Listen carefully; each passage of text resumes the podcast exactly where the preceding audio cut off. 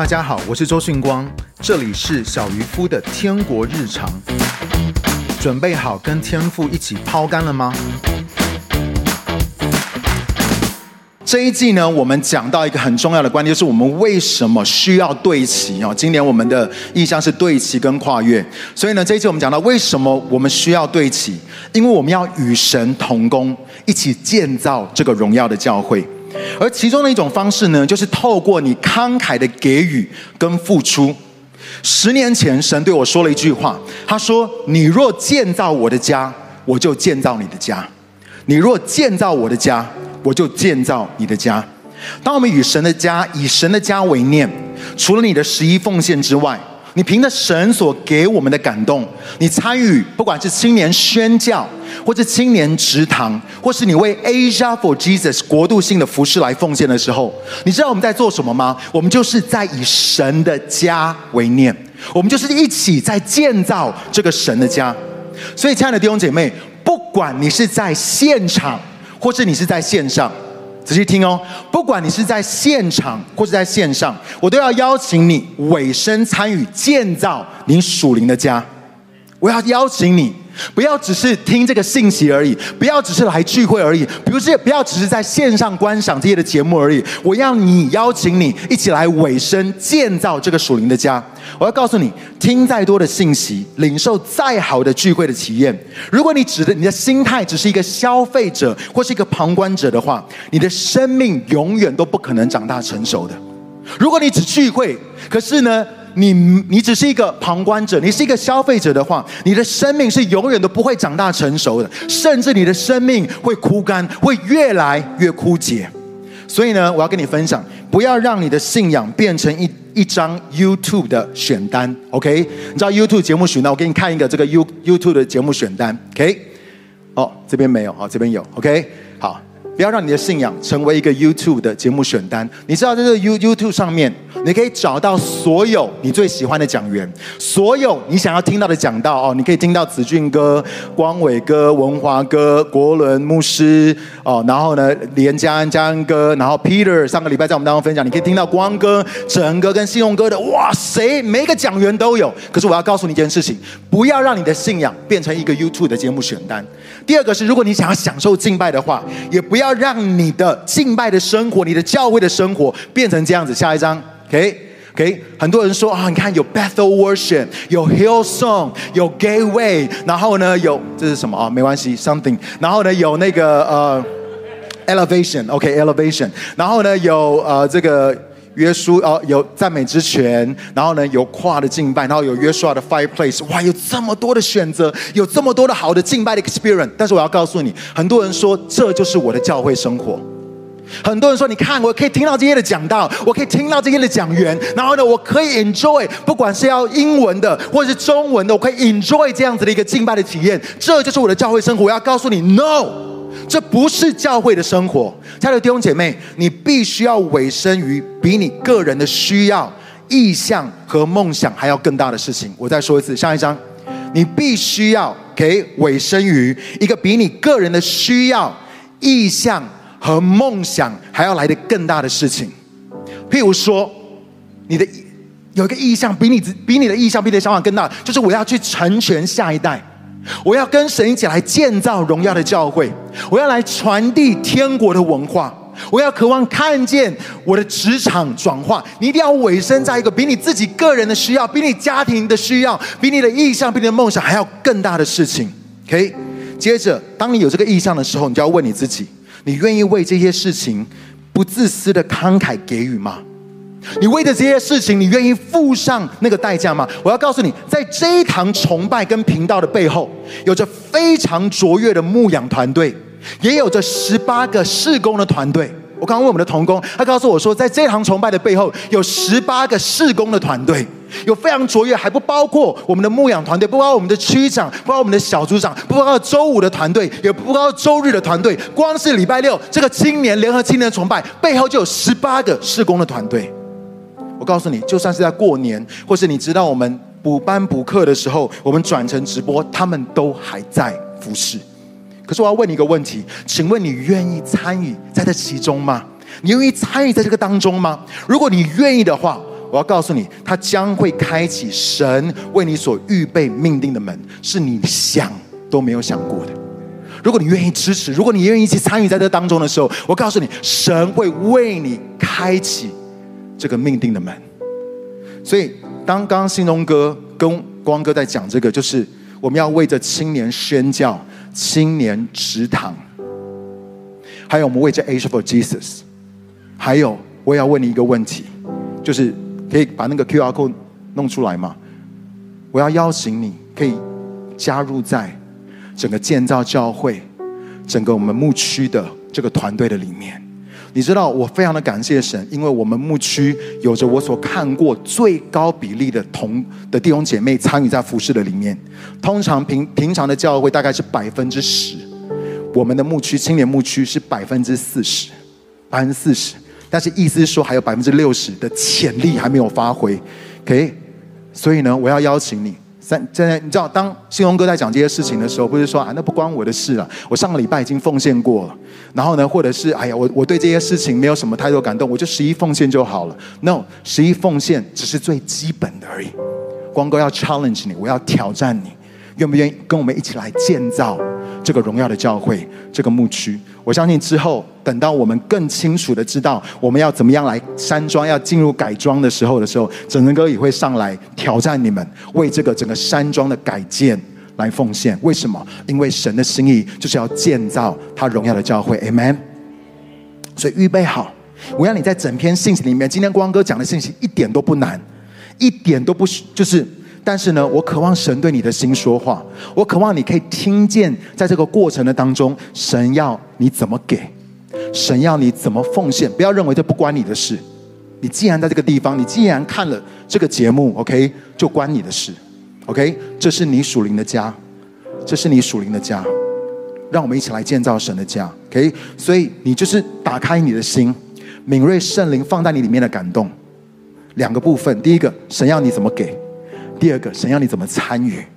神要你怎么参与？在这个崇拜的背后有十八个团队，我们渴望有更多的人加入在这些团队的里面，一起来建造荣耀的教会，一起来服侍。Amen。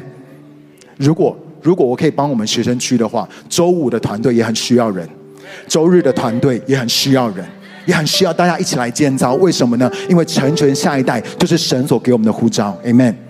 不管怎么样，我不知道以后我们主任牧师要怎么样改这个崇拜的名字，但是我们现在还叫青年崇拜，所以不管你几岁，你现在就是青年，好不好？不管你是不是青年，你也是为了青年，OK，而付上代价，成全下一代的人，Amen，OK，这就是我们的 DNA，这就是神放到我们里面的感动，所以我们一起来祷告，好不好？亲爱的主耶稣，我感谢你，今天晚上孩子要分享你的故事，还有我们的故事，可是主。今天晚上，求你来感动你的每一个儿女，让他们能够开始展开你与他们之间的故事。And that is history，那是历史。他们要因为他们所牺牲、所奉献、所摆上、所委身的，要跟你一起来写这个历史，复兴华人、复兴教会、复兴下一代的历史。这样祷告，奉靠主耶稣的名求。阿门。创世记第二十四章记载了一个关于以利以谢的一个奇妙的故事。可能很多人都不知道以利以谢是谁。以利以谢呢，就是管理亚伯拉罕所有家业当中最老，也是他最信任的管家。这个故事呢，讲到的是他答应了他的主人，带着十匹骆驼，装满了各样的财物，回到了亚伯拉罕的本族本家。要为他主人应许的儿子以撒选出一个最幸运的女子来成为他的妻子。姐妹们，意思是说，如果他选到的是你的话，哇，那真的是美梦成真了，因为你可以嫁给王子当中的王子以撒。创世记二十四章第十二节到十四节，我们一起来读这段经文，请。然后祷告说：“耶和华我主人亚伯拉罕的神啊，求你今日使我遇见好机会，施慈爱给我的主人亚伯拉罕，我现在站在水泉旁边，城内居民的女儿正出来打水。我对哪一个少女说：“请你放下水瓶来，让我喝点水。”如果他回答：“请喝”，我也给你的骆驼喝。愿那少女就做你选定给你仆人以撒的妻子，这样我就知道你施慈爱给我的主人了。当我在读这段经文的时候，我突然里面有一个感动，就是今天这个信息是关乎奉献、服侍、给予跟慷慨，但神说，今天晚上有人因为你领受了这个信息，所以你也会找到你的另外一半，你会找到你的另外一半，OK？你领受了这个信息。你会找到你的另外一半，OK？哦，不需要看旁边的人，OK？好。我们刚刚读的经文，当以利以谢快要到目的地城外的井边的时候，他就求神显明这个女子是谁？这个女子到底是谁？但是他想要看见的印证是什么呢？她要怎么样知道神有回应了她的祷告呢？就是那个女子不只是会慷慨的给她水喝。还要的印证是这样，就是那个女子不只会慷慨给她水喝，也会服侍她所有的骆驼，也给他们水喝。我们来看第十五节，我们一起来读，请。话还没有说完，不料利百加肩头上扛着水瓶出来了。那女少女容貌非常美丽，还是个处女，没有男人亲近过她。她下到水城那里，打满了水瓶，又上来。仆人就跑去迎着他说：“请你把瓶里的水给我喝一点。”那少女回答：“我主，请喝。”就急忙把水瓶拿下来，托在手上给他喝。他喝足了，少女就说：“我也要为你的骆驼打水，直到他们都喝足了。”于是急忙把水瓶里的水倒在槽里，又跑到井边去打水，给他所有的骆驼打上水来。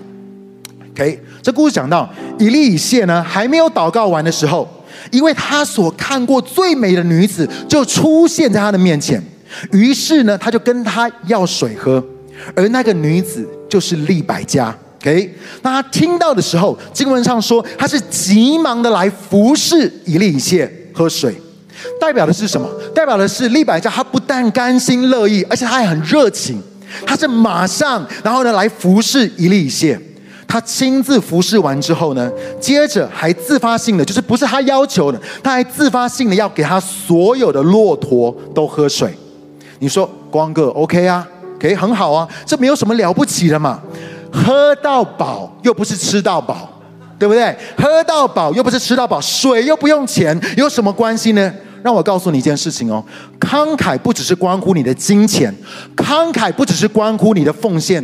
慷慨更是关乎服侍，更是关乎服侍。你要知道，其实利百家答应的绝对不是一件小事，因为我告诉你，一只骆驼一次可以喝超过一百公升的水。OK，骆驼它，你知道它，它可以很久不喝水，可它一次喝水的时候，它可以喝超过一百公升的水，加上要在井井里去取水。你知道那个要在那个井里面去取水，不是绑一个绳子，把水桶降下去就可以把这个水取出来。在当时，你必须要走差不多五十个阶梯才能够走到井边。所以你想哦，如果十只骆驼都要喝饱的话，就需要至少一千公升的水，对不对？OK，十乘以一百是一千公升的水。你觉得一个女生一趟能够扛几公升？一个女生，她一趟她能够扛几公升呢？一公升就是一公斤哦，所以一千除以多少公斤，就代表的是她需要至少走多少趟才能够完成这个工作。因为她要喂，她要让这十只骆驼全部都喝饱，她要一千除以多少，她能够一次拿多少公斤呢？多少公升的水，代表她要走多少趟才能够完成。所以一次，我们简单说，随便讲好了，一次如果扛十公斤的话。OK，我老婆西恩说不可能。OK，她在非洲的时候呢，她有扛，她有把这个水哦，这样子大概才一公斤而已。OK，一公斤而已哦。所以如果十公斤的话，是比这个更大的。当然，可能以前的人他们有练过啊，所以他们可以十公斤，maybe 可以哈。但是你看哦，十公斤，如果一次十公斤的话，OK，他要走多少次？一百次，他要走一百次下去才能够让所有的骆驼全部都喝完水。OK，所以呢，让我告诉你，如果他那一天有带 Apple Watch 的话，OK，他那一天看到他的 Apple Watch 的时候，他的运动量绝对超标。OK，不但有氧运动爆表。OK，你要想，如果扛十公斤的水走上来走一百次的话，OK，重训也有了。所以那一天呢，他应该就是上身上半身、下半身都超级壮，他变成金刚芭比了，超级壮的。OK，因为他那一天就哇，这不但是有氧，还要重训。OK，亲爱的弟兄姐妹，我要跟你分享，服侍不是图个方便、顺便，更不是随便。我告诉你，很多人说，反正我礼拜六也要来参加青虫。那我顺便服侍好了。No，服侍不是图个方便，不是顺便，更不是随便。服侍的心态不是方便、顺便或是随便。我告诉你，在这个在这个地方有很多的团队，他们在你来到这个地方前三个小时、四个小时，他们就在这个地方，你知道吗？他们就在这个地方预备，他们就在这个地方在预备要服侍。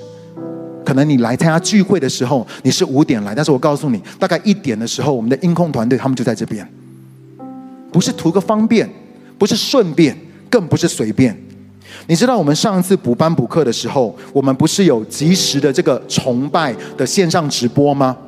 敬拜团是在过年前，是我们约书亚敬拜团。可是你知道约书亚敬拜团我们在过年前有多忙吗？因为我们还要带天国文化特会。可是我们在过年前就要先去录音室，事先都录好。相关所有的团队的这些的 leader，这些的头呢，也在过年的期间，先跟我们这些的牧者开会，确认所有的流程。接下来呢，就每一天都在群组的里面沟通。礼拜六一早就去来到山庄这个地方来搬器材，两点之前回到宣教大楼的四楼开始架场，接着设备测试、试音、技术彩排。直播的时候呢，我们的牧者、传道同工跟神学生的小编团队，他们在办公室。可是那些讲员、主持人还有其他的同工，全部都在摄影棚。你会问说，有需要做到这样子吗？我们来读段经文，《歌罗西书》第三章二十三节，我们一起来读，请。无论你们做什么，都要从心里去做，像是为主做的，不是为人做的。你知道，当你在服侍的时候。你要有一个心态，你做是为主做，不是为人做。你在服侍这位主，是为主做的，所以当然值得。让我告诉你，利百家的慷慨跟服侍是需要付上代价，他不是随便答应说 “OK，好，我就让你的啊十只的骆驼都可以喝到水”。你知道他付上了多大的代价吗？任何付上代价的事情，你付上代价的事情，神都看见。你所有你付上代价的事情，不管你在人前或者人后，你为了神付上代价的事情，神都看见。你知道吗？利百加他展现出非常积极、甘心乐意的一个款待的行动。利百加他一点都不知道，他这么积极、这么慷慨、这么甘心乐意的服侍，原来是在回应以利以谢的祷告。而这个祷告呢，正是那个会将他带进到远超过他所能够想象的命定当中。当他完成了这个打水的工作的时候，我相信一定花了很多的时间。他完成了这个打水的工作之后呢，以利以谢就开始跟他说故事。然后呢，后来他回去，他就跟他的哥哥拉班讲了这个故事。他哥哥听到这个故事的时候呢，就接待以利以谢到他们的帐篷里面。几个小时之后，他们就答应了这一门婚事。老实说，不要以为以呃这个利百家会这样子。是因为他们的家教的有多好，他们家所有的孩子就是这么的慷慨，这么的任劳任怨。让我告诉你，no，不是这样子的。你知道吗？他的哥哥拉班就是那个大名鼎鼎，用两个女儿骗了他的侄子雅各，免费为他工作十四年，还改了他雅各十次工价的那个舅舅。你以为他为什么要接待以利以谢？还不是因为见钱眼开？他看到了以利以谢给他妹妹的金环跟金镯子的时候，他就想说：“哇，好，我要来接待他。”你知道吗？在这种斤斤计较、如此势利的家庭的里面，却长出了这么任劳任怨、慷慨款待的利百家，绝对不是偶然的。你知道吗？我告诉你，这真的是你的，这真的是你的，嗯，dream girl，OK，你梦想的姐妹，OK，家里有钱。人美心更美，哇通常家里有钱就不见得，可能就是会不太容易。但是哇，这个 Dream Girl，OK，家里有钱，人美，你知道人美很容易骄傲，人美心更美，真的是稀有当中的稀有。你知道利百加后来，她成为了雅各的妈妈，也成为了以色列之父的母亲。他不只成为了当时东方最富有的家庭成员，他也成了神将基督耶稣带到这世上奇妙计划的一份子。你知道吗？耶稣后来成为了他的后裔，他在这个 line 里面，他嫁给了以撒。成为了以色列的妈妈的母亲，因为雅各就叫以色列，成为以色列的母亲。他的命定，因为他做了这件事情。你知道那那一天在那个井边有多少的姐妹，有多少的女人，只有一个他，马上给他喝，然后还说做了一件事情：所有的骆驼都让我来服侍他们。骆驼，所有的骆驼都让我让他们喝饱。慷慨给予付出，其实这个难以置信的故事呢，对我们来说有着一个更深远的意义。亚伯拉罕所代表的是天父，以撒代表的是圣子耶稣，以利以谢代表的是圣灵，被差派来到世上寻找并且预备基督耶稣的心腹。他背后有这个。这个启示你知道吗？亚伯拉罕所代表的是天父，以撒所代表的是圣子耶稣，以利以谢代表的是圣灵。他被差派到世上来寻找并且预备基督耶稣的心腹。你知道圣灵在基督耶稣心腹的身上，也就是你跟我的身上，在他的教会的里面，最先找到的品格是什么吗？就是主动、甘心乐意的慷慨，还有服侍。我再说一次，圣灵在基督心腹。在教会，在你跟我的身上，最先在找的品格是什么？他渴望看见的是什么？就是那个主动、甘心乐意的慷慨，还有服侍。圣灵就像是以利以谢一样，带着天父各样的恩赐跟宝藏，来到心腹的面前。而当心腹透过慷慨的服侍跟热情的款待，向圣灵敞开的时候，心腹不但领受了这些的礼物，心腹也走进到他们的命定。也走进了他的命定。让我告诉你，来仔细听，你上过多少次 ID 走入命定的课程，或者你做过盖洛普优势辨识器的测验多少次？如果你从来都不慷慨，也不愿意服侍，你的命定永远都不会向你敞开。我再说一次，OK？你上多少次 ID 走入命定的课程？或者你做了多少次盖洛普优势辨识器，你都知道你的优势是什么。可是如果你从来都不慷慨，你不愿意参与服侍，你的命定永远都不会向你敞开的，永远都不会。你知道这个故事让我有很多的感触，因为我发现我也有类似的经历。一九九八年我去新加坡读圣经学院的时候，这方面的见证其实我分享了不多，呃，分享了很多啊，分享了很多。OK，但是有一个可能是很少人知道的。我那个时候刚到那里一个多礼拜，水土不服，身体因着严重的过敏不断的生病，每一天上课都觉得像坐牢一样，我每一天都露出那种要死不活的臭脸。我心想说，我到底在这个地方干嘛？我为什么要来到新加坡？我为什么要来读这个圣经学院呢？有一天晚上，所有的学生都被规定要参加一个特会，我心里面超级不甘愿的。因为白天上课已经够累了，晚上还要再从宿舍再搭车去教会，我真的觉得我快不行了。那天晚上聚会的内容我一点都记不得，我只记得那个外勤讲员为了收一个特别的奉献讲了好久。哦，我告诉你哦，他不是在讲十一奉献，也不是在讲宣教跟建堂，或是为了任何的事工跟需要收奉献。而是什么？我让你仔细听好，是那一天晚上，神感动他要为着那间教会的主任牧师买车来收一笔奉献。所以你在仔细听，不是十一奉献，不是宣教，不是建堂，都不是那些的需要，都不是，而是他说我要感动，神感动我要为着你们的主任牧师买车来收一笔奉献。我告诉你，所有的会友都超爱他们的主任牧师的。也知道他这个主任牧师为着建造教会，真的是付上了极大的代价。每一次教会有需要，或是每一次教会要做信心认证的时候，这个主任牧师是把他家所有的存款全部都奉献出来。你知道，这个主任牧师他完全不知道这个外籍讲员会做这件事情，所以他整个头已经低到不能再低了，他超级觉得不好意思的。我听了也觉得这个牧师这样摆上很了不起，但是你知道我心想什么？我心想说，关我什么事啊？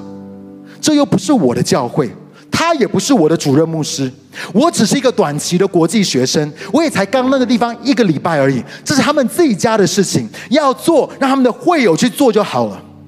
知道那天奉献收的超久，你知道为什么吗？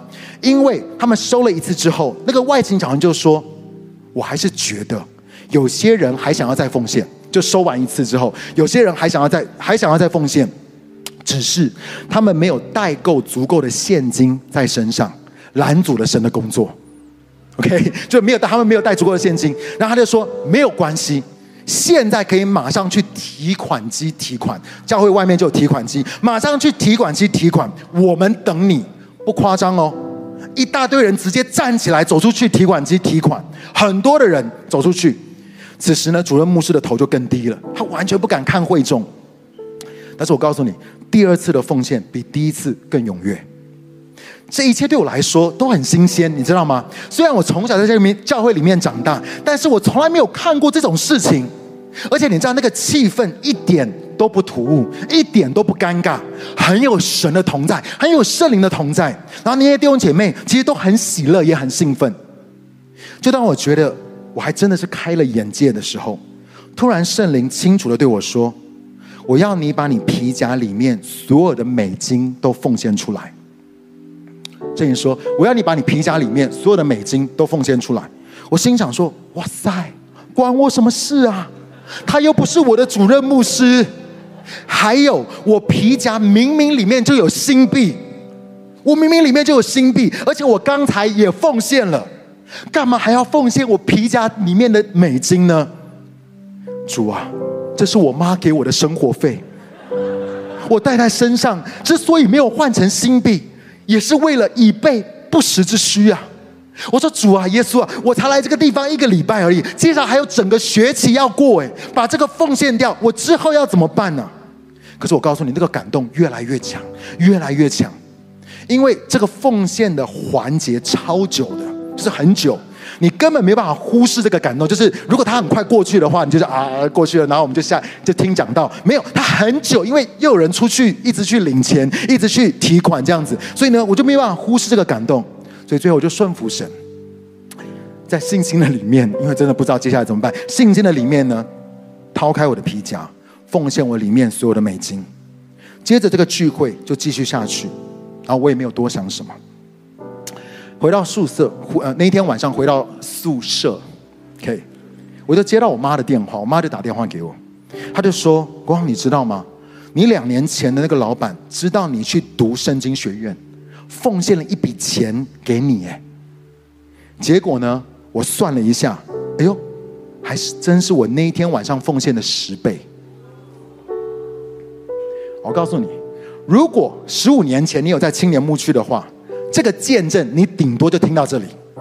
十五年前，如果你有听过这个见证的话，这个见证你就是听到这个地方就停了。但是当我在读利百加的故事的时候，圣灵就提醒我，要我想想隔了两个礼拜之后发生了什么事情。我突然就想到，在那件事情之后过了两个礼拜，有一天晚上我参加了全教会他们全教会的祷告会。当大家喜乐的在赞美的时候，神让我看到关于台湾年轻人的异象。你知道旁边的人是又唱又跳，我在我的位置上面是大声痛哭。他们又就是赞美的时候，大家就很喜乐，然后我那边痛哭。神就问我一个问题，他说：“你愿意为我回台湾，兴起年轻人成为我大能的军队吗？”然后我就跟神说：“神啊，我愿意。”然后圣灵就对我说：“你知道为什么两个礼拜过后你会看到那个异象？”领受了全职的呼召，然后你走进到你的命定的里面。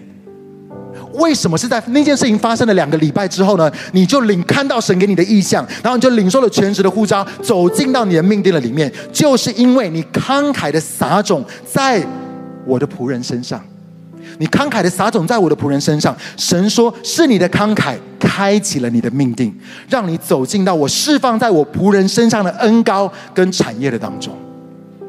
亲爱的弟兄姐妹，我以为得到我所奉献的十倍就是最大的祝福，这个故事就完了，就结束了。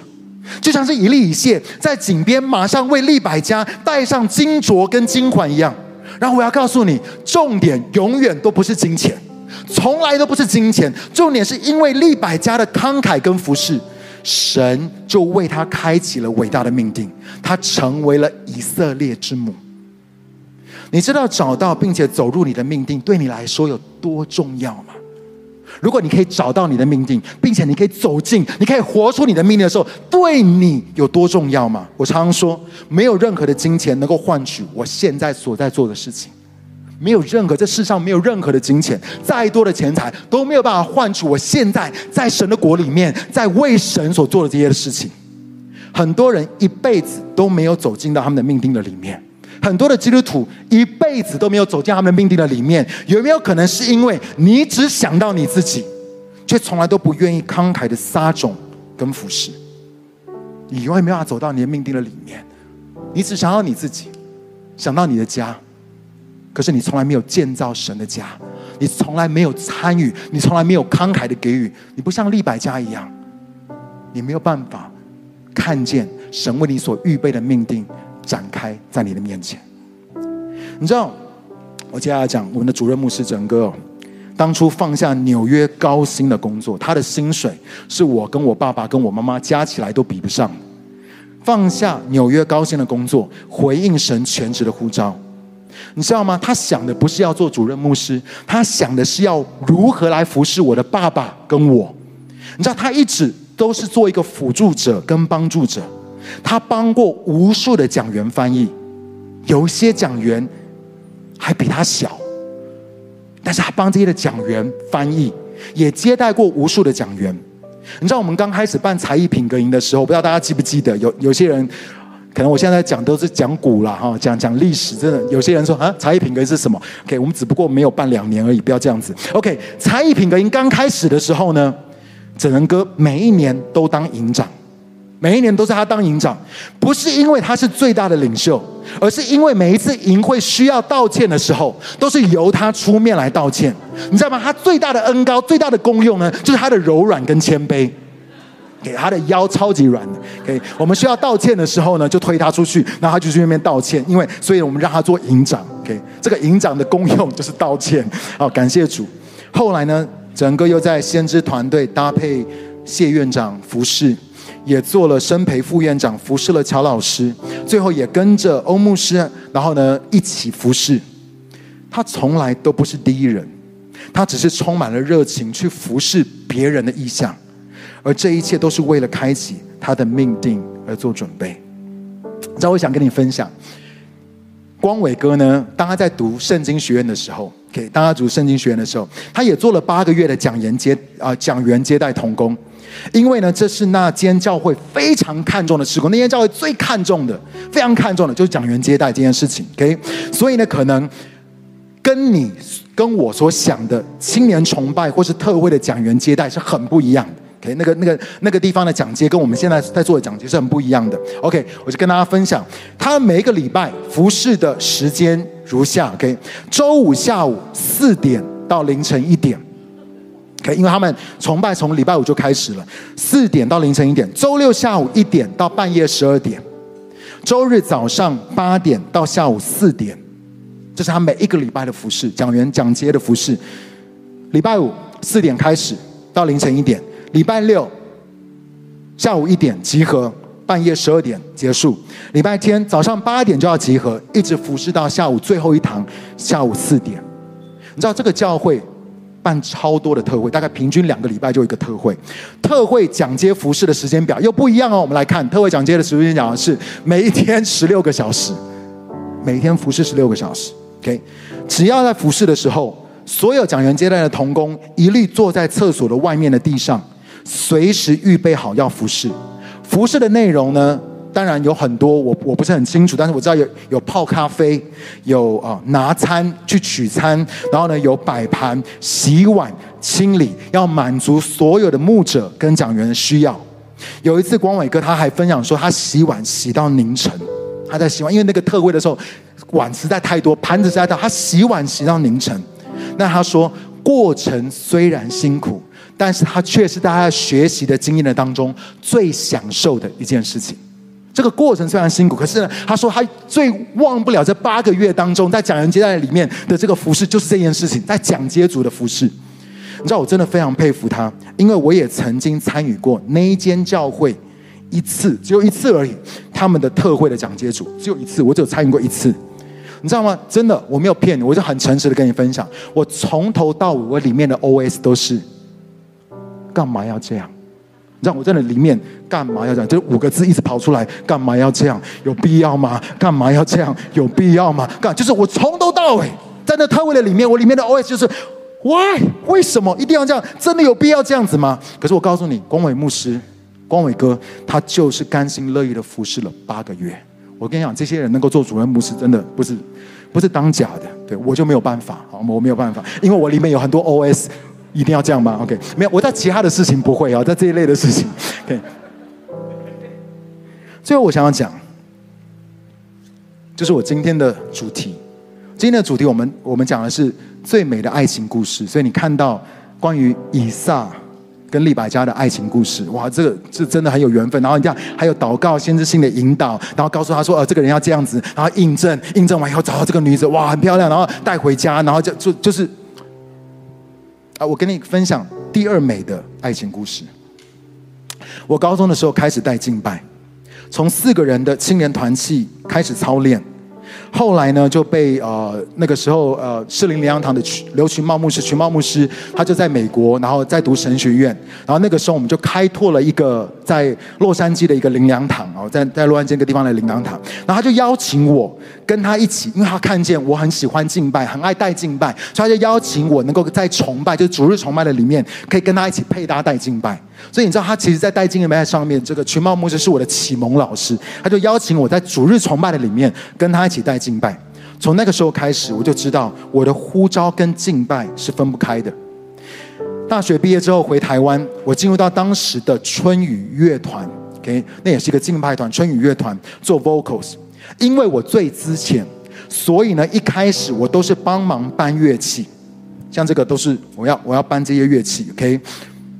当时的团长啊，国伦哥哦不是那个一零一教会的黄国伦，是那个歌手的黄国伦。OK，国伦哥呢，他发专辑，春雨乐团呢也到处去不同的教会跟校园一起帮忙宣传，因为他发专辑，所有的乐器跟器材都是团员要自己再去，而我呢就会在开始之前的好几个小时提前到场，去把乐器从车上搬下来，然后把它架起来。那时候我生命的状况一点都不好，真的。那时候我其实蛮远离神的，我的状况一点都不好。但是不知道为什么，我还是想要在敬拜的上面好好服侍神。所以真的，就是我常常会跟很多的牧者讲说，其实生命不好还是可以在敬拜团服侍，因为光哥以前就是这样的，没没有关系，你从搬乐器开始嘛，OK，就是我就开始，我就还是很想要在敬拜里面服侍，就这样子磨了三年多，我就去新加坡读圣经学院。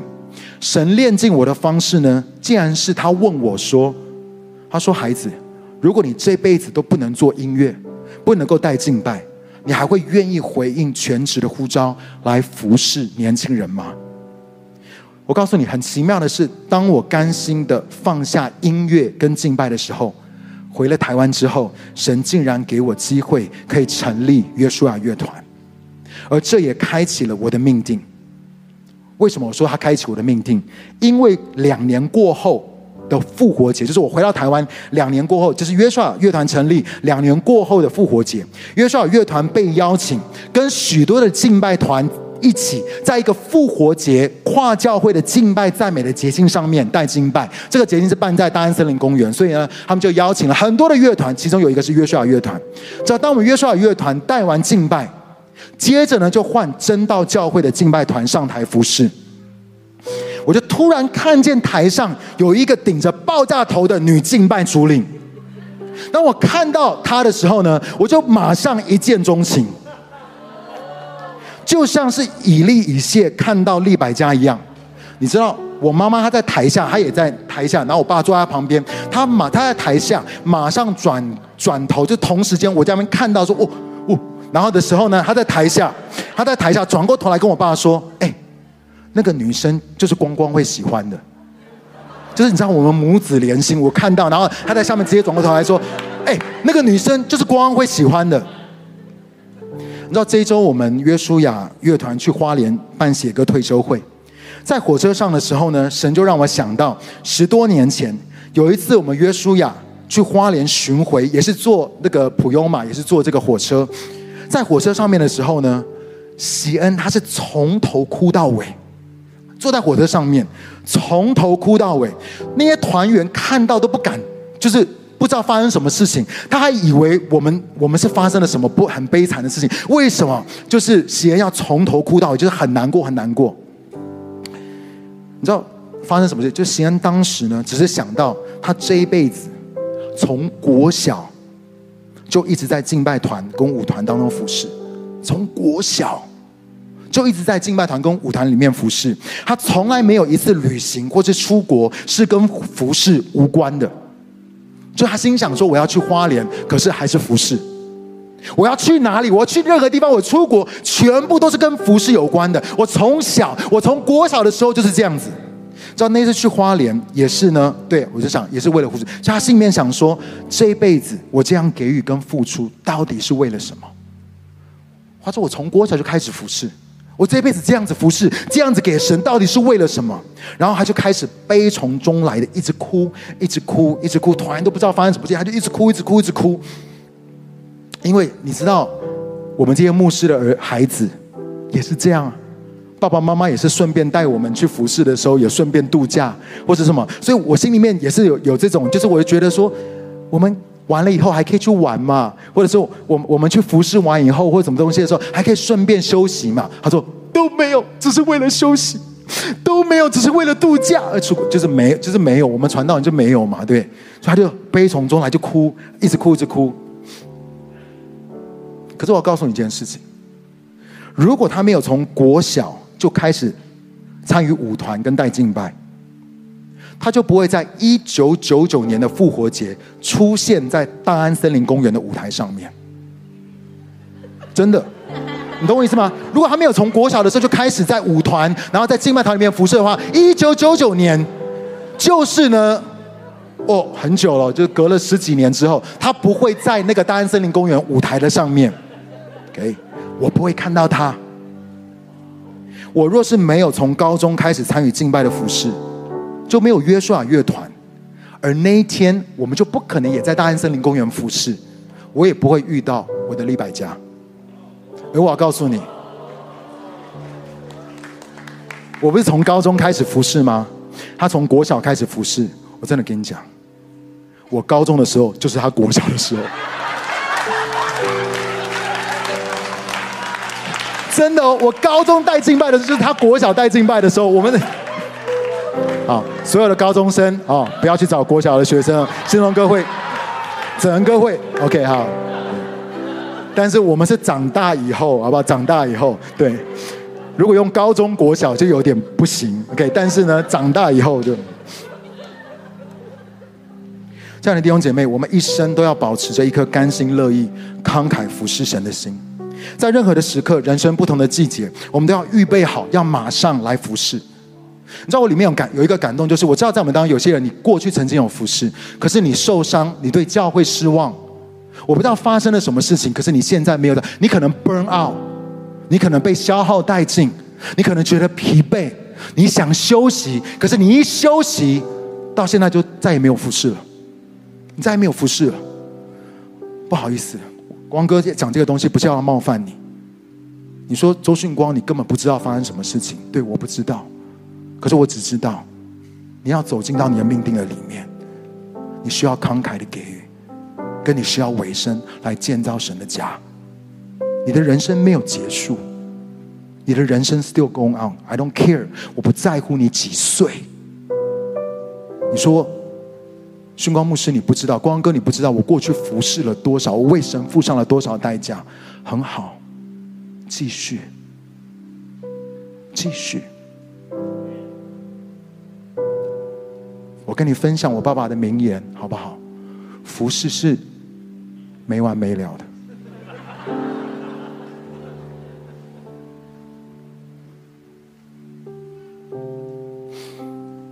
不管你现在面对什么样的状况，面对什么样子的环境，不管你或是你的家庭、你的婚姻、你的孩子，现在面对经历到什么样的需要，可是神都邀请我们以慷慨的行动来回应他。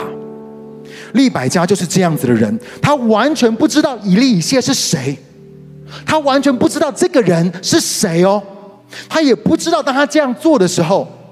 我想想，可能我们大部分的人就是给他喝水就差不多了，可是他主动的说：“我要让你十只的骆驼都喝饱。”他根本不知道那个人是谁。有些人，你们你们来服侍，是因为你们看见可能是光哥、是整哥、是信中哥。哇！我希望可以服侍这些人，可是他不是，他根本不知道那个人是谁，他不知道以利以谢是谁，他不知道他所代表的是什么。他也不知道，当他这样做的时候，他到底会得到什么样子的好处，什么样的益处，他都不知道。我告诉你，利百加跟他的哥哥不一样，他的慷慨不是装出来的，这是他的信念，也是他一直以来他的生活的方式。他就是这样，这是很自然的，很自然的。他会问说：“我也可以给你的骆驼打水吗？”很自然，他不是装出来的。那一天你装不出来，当有一天神这样问你的时候，你装不出来。你如果不慷慨的话，那一天当神跟你要的时候，你绝对给不出来的。就是他每一天都在操练，慷慨、服侍、付出。当天那边有那么多的女子都在打水，但是唯有利百加经历到这难以置信的门向他敞开，使他可以走进到他的命定。而让我告诉你，这个关键就是慷慨的付出跟服侍。之前我们讲到，真正蒙福的生活是需要用两只腿走出来的。一条腿呢，是你要明智并且谨慎的管理你的财务资源；可是另外一条腿呢，就是慷慨的付出与服侍。你再怎么样会管理，你再怎么样会算、会赚钱，再怎么样为自己着想、规划，却不慷慨，也不愿意在服侍的当中操练你的恩赐才干，发展神所赋予你的优势，来成为别人的祝福。不好意思，你永远都走不进到你的命定了里面。我不管你赚多少钱，我不管你在外面这个世界上面，在职场上面你有多好的成就，离了神，这一切都是空的。没有建造在这永恒神的家的里面的这一切都是空的，你的心不会得到满足。还记得那个为耶稣打破香膏的女人吗？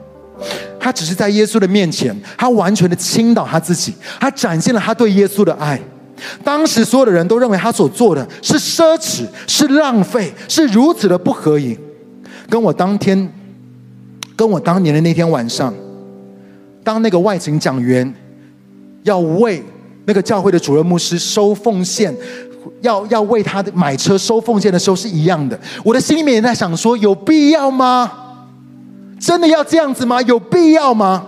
然后耶稣却说什么？我们来看马太福音二十六章十三节，我们一起来读这段经文。请，我实在告诉你们，普天之下无论在什么地方传这福音，也要述说这女人所行的，做个纪念。这是何等高的评价跟尊荣！当我们说我们要与神对齐的时候，我必须要让你知道，神看人跟神看事情，很多的时候跟我们很不一样。所有人都觉得是浪费，所有人觉得是奢侈，所有人觉得说有必要吗？可是神说要，要。耶稣他说了理由，在前一节，我们来读第十二节，理由是什么？请他把这香膏浇在我身上，是为了安葬我而做的。这个女人她单纯的敬拜、服侍，她慷慨的给予跟奉献。然而实际上，她所做的，却是为着弥赛亚永恒的救赎计划在预备道路。她在为着耶稣基督要上十字架做准备。亲爱的弟兄姐妹，你永远都想不到，你的慷慨给予。你甘心乐意的服侍，在神的眼中代表的是什么？在神的手中，你的服侍，你所给予的，你的奉献，就好像五饼二鱼一样，你永远都不知道神能够透过你所给予你的恩赐跟才干，神能够成就什么。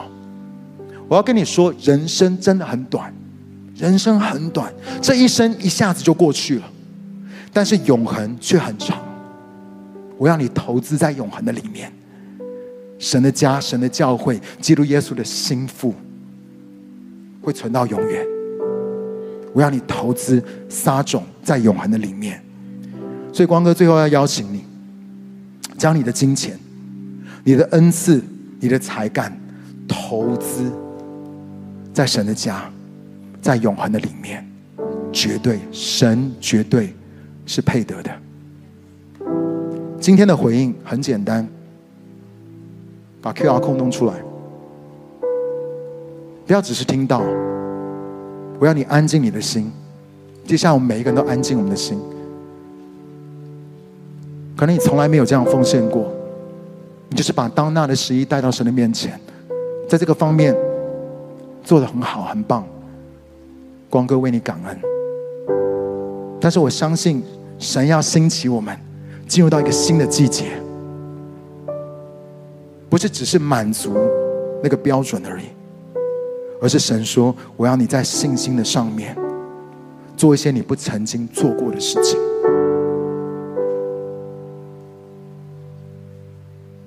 我要你为着，不管是我们今年牧区的宣教。或是我们青年牧区的职堂，或是为 Asia for Jesus 我们国度性的服事，我要你参与，一起来建造。我要你问神一个数字。这个时候，可能我们当中有很多人说：“神，你可以现在不要跟我讲话吗？”可以。我说了，利百家不是那一天，他故意去服事。以利以谢不是，他平常就是这样子的人，他平常就敏锐，神放他里面的感动，他没有消灭圣灵的感动。如果这个时候你有需要奉献带的，你把手举起来，我们的招爱同工都在那个地方。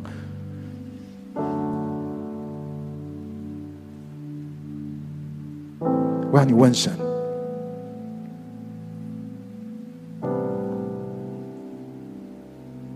这就是我们的敬拜，你知道吗？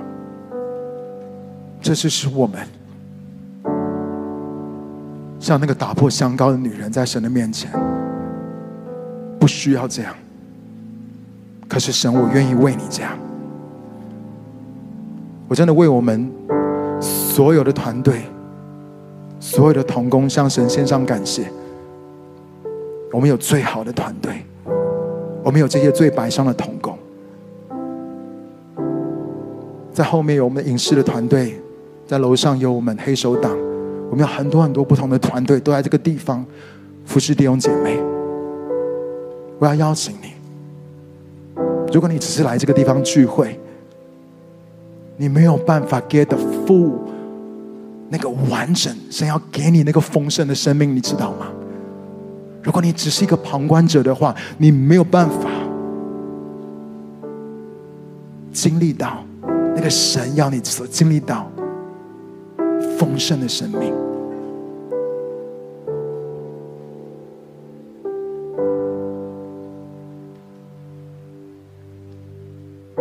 我渴望，当你今天这样做的时候，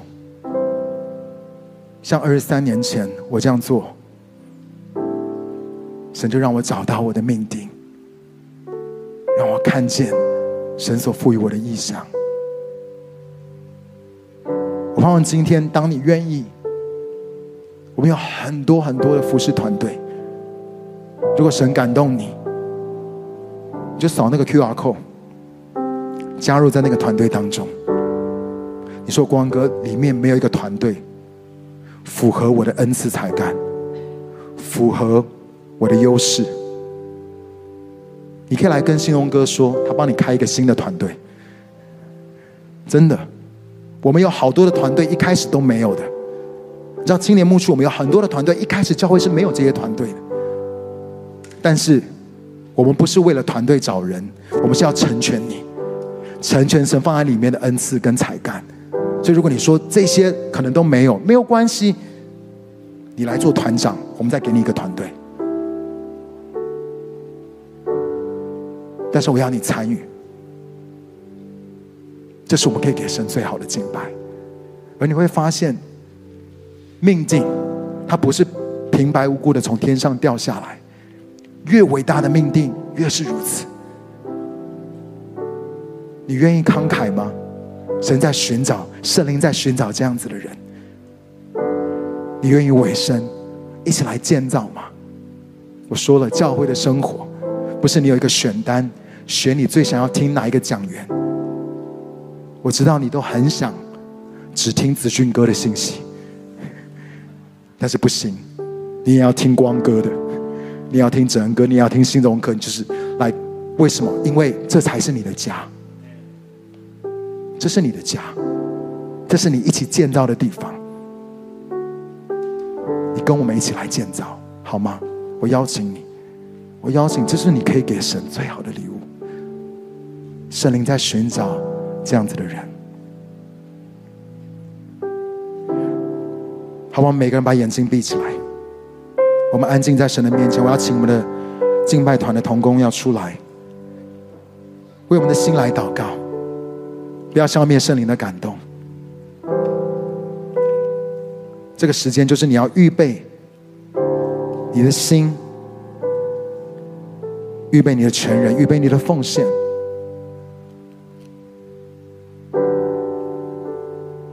说：“亲爱的弟兄，将身体献上，当作火祭，是圣洁的，是神所喜悦的。”你们如此侍奉，乃是理所当然的。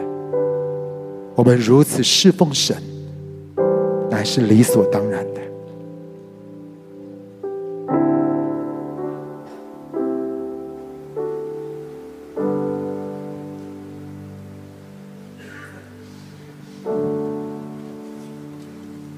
请我们的招待童工，等下当我们用这首诗歌要来敬拜的时候。我们每个人在我们的座位上面，我们一面敬拜，一面祷告，一面来奉献，我们来回应神。神在邀请你，圣灵在寻找这样子的敬拜者。Amen。我们也有诗歌来敬拜。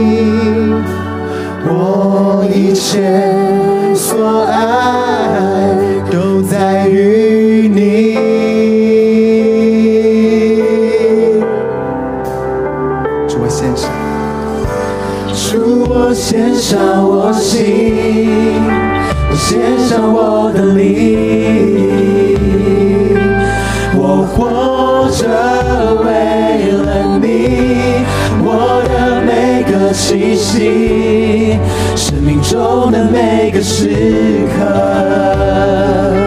主成全你之意。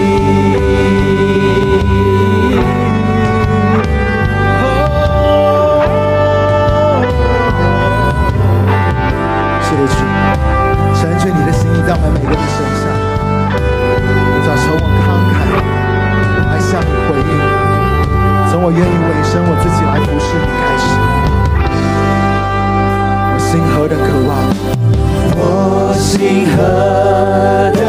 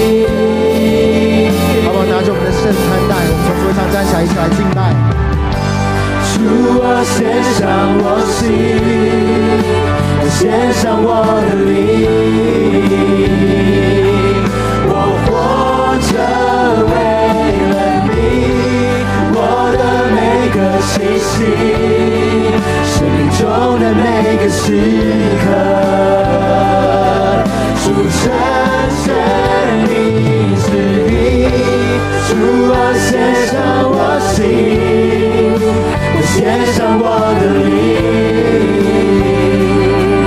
我活着为了你，我的每个气息，沉中的每个时。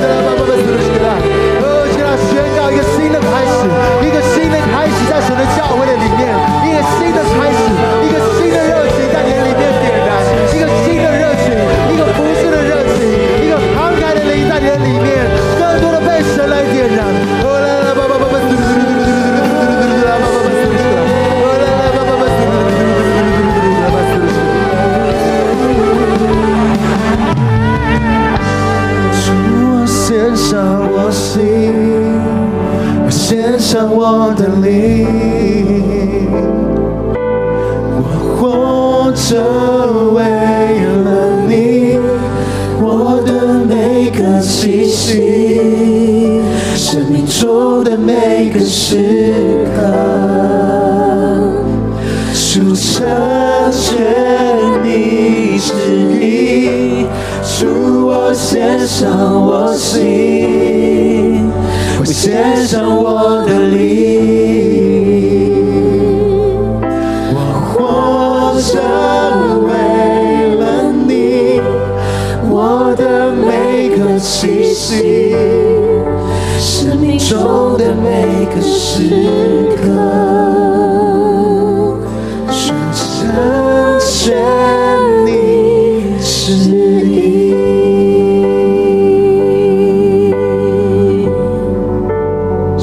中间，有些的人失去了那个起初的爱，失去那个服侍神起初的热情。你曾经是那么的慷慨，你曾经是那么愿意一起来建造神的家。神在问你，过程中发生了什么？在这个过程的里面，你又相信了什么谎言？好不好？今天让神的真理来医治你，来恢复你，来破除那些错误的信念，来破除那些错误的谎言在你的里面。神说：“你如此侍奉，是他所喜悦的。在神的眼中，有何等高的评价，有何等高的尊荣。你坐在那最小的弟兄身上，耶稣说，就是坐在我的身上。就算没有人看见，神说我都看见。今天晚上，神要把那个起初的爱，不管是对神的爱，对教会的爱，对他心腹的爱，再次浇灌在我们的里面。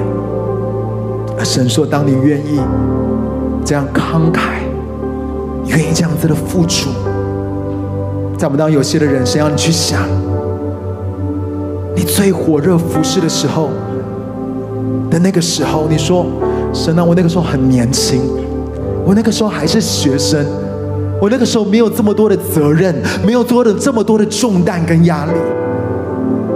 可神说，无论任何时候，无论任何环境，无论在你人生当中任何一个阶段，神都呼召你要成为一个慷慨的人。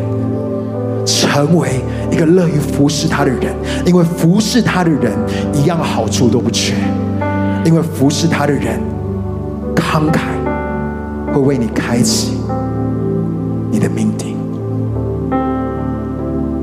主求你帮助我们，求你在我们中间做成你奇妙的工作，求你继续的对我们的心来说话，就让你的百姓没有任何的保留。主啊，你说，教会不在于人数，乃在于那些愿意、甘心乐意服侍的器皿。不是在于我们有多少人，不是在于台北粮堂青年牧区有多少人，乃是在乎有多少人愿意一起来建造这个家。主，我们赞美你，因为我相信你现在正在。运行工作，正在感动我们每一个人的心，让我们一起来建造。因为我们相信，在这个教会，幕后的荣耀要大过先前的荣耀。在青年牧师的当中，那幕后的荣耀要大过先前的荣耀。我们把所有的掌声、荣耀都归给我们的神。哈利路亚，哈利路亚，哈利路亚，哈利路亚。